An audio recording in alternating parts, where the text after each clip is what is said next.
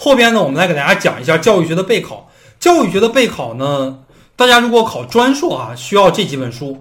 大部分学校要求这几本书啊。第一是这个教育学原理，第二呢就是中国教育史，第三是外国教育史，第四是教育心理学。这个版本我给大家列出来了啊。如果考专硕需要这些，如果考学硕的话，大家可以关注我的空间啊，三三零五三零五三六。呃，在空间里边经常发学硕的话，我们这 PPT 里边好像没有给大家展示。大家需要的一些备考的东西，主要是参考书，然后呢就是历年真题和答案。如如果是咱们星火的学生，都有历年真题和答案，都是学校阅卷的这个标准尺度的这个答案。最近几年的这个真题特别的重要，笔记啊还有资料。我们到了复试的时候呢，需要收集一些老师的论文和老师的演讲，特别的重要。这是我们说到教育学应该如何复习。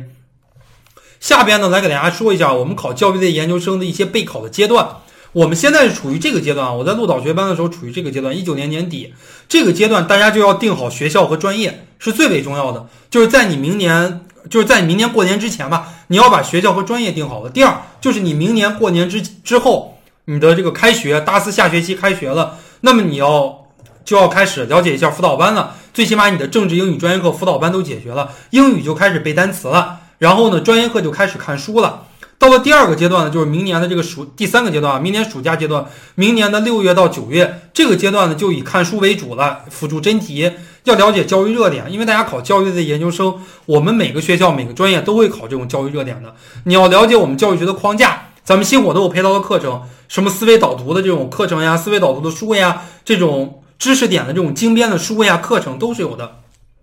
下一个阶段呢，就是提高阶段了，就在明年的十一前后。这个阶段呢，就要为冲刺阶段做准备。这个阶段才开始复习政治，就是在明年的九月之前，不要那么早复习政治啊，在明年的九月之后再开始复习政治就行。因为政治每年都会变，政治每年的大纲就是每年九月份出，等大纲出了再开始复习政治就可以了。前期都是以复习英语和专业课为主。这个阶段英语和专业课呢，就是要巩固基础，就要开始为后期的模拟考试做准备了，要了解了解这个答题技巧了。下一个阶段到十一二月份就是要。精准记忆就开始背诵了，模拟考试英语作文就要开始背一些作文的这个模板了，因为我们的英语作文要考大作文和小作文，政治的话呢也要开始背大题了。下一个阶段就是十二月底，那就要备考阶段了，沉着冷静，调整自己的这个生物钟，调节调整自己的状态，开始进行这种考试了。下一个阶段呢，到了二零二一年三四月份就开始进行复试和调剂阶段了。然后到了五月份到六月份，你如果录取了，就开始发录取通知书了；没录取就要找工作